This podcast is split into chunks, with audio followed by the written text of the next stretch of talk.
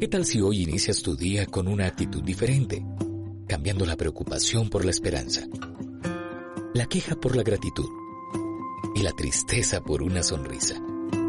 Que hoy sea tu mejor oportunidad para amar, servir y adorar a Dios con todo lo que hagas.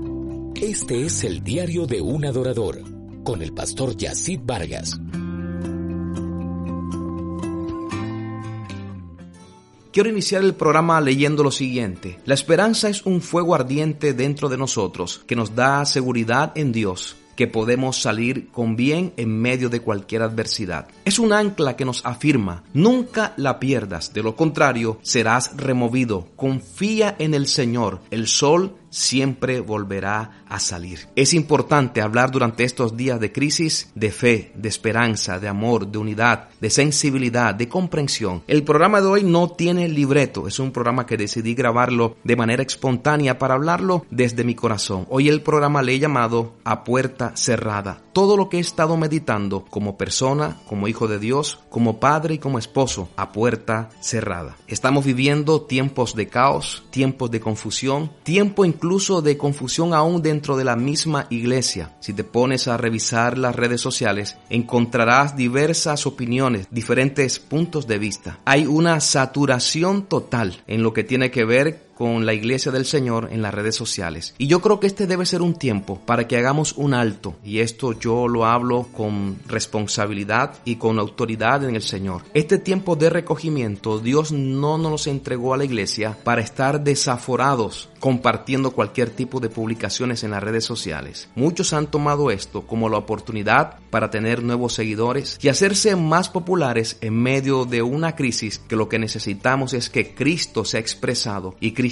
Sea evidenciado a través de todo lo que nosotros hacemos. Y que no todo lo que pienses, no todo lo que hagas, lo publiques en las redes sociales. Es un tiempo para trabajar de adentro hacia afuera. Es un tiempo para los que hablamos de oración, oremos más en casa con nuestra familia. Es un tiempo para quienes son evangelistas, dediquen a evangelizar a través de las redes sociales. Es un tiempo para que los que son pastores se dediquen a pastorear a sus ovejas a través de las redes y a través de las líneas telefónicas. No es tiempo de mostrar otra cosa diferente, sino a Cristo y la asignación que se nos ha sido entregada. Es tiempo de quienes son profetas hablen verdaderamente en nombre del Señor. Y a mí me enseña las escrituras que para hablar de parte de Jehová, primero el profeta ha tenido que estar en el secreto y haber escuchado la voz de Dios. Por esto hay una advertencia en la palabra cuando dice, hay de aquellos que hablan en nombre del Señor cuando el Señor realmente no ha hablado. Y hoy quiero aprovechar esta plataforma del diario de un adorador para hablar a todos aquellos que nos hemos considerado y que hemos sido proclamados por Dios adoradores y ministros de la música, a que es el momento de demostrar la verdadera adoración.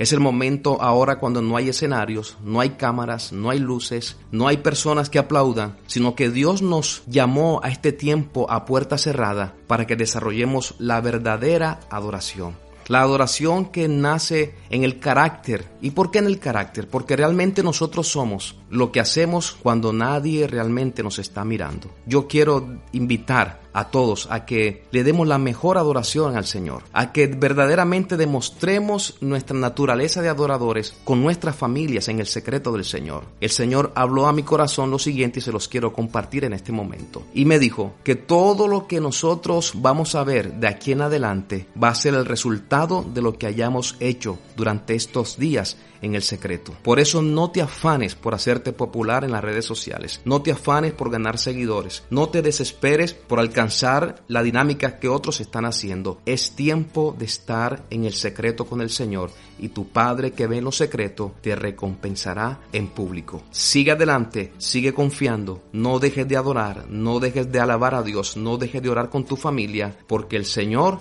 está al control. Comparte tu experiencia de hoy. Escríbenos a el y sigue al pastor Yacid Vargas en sus redes sociales. El diario de un adorador.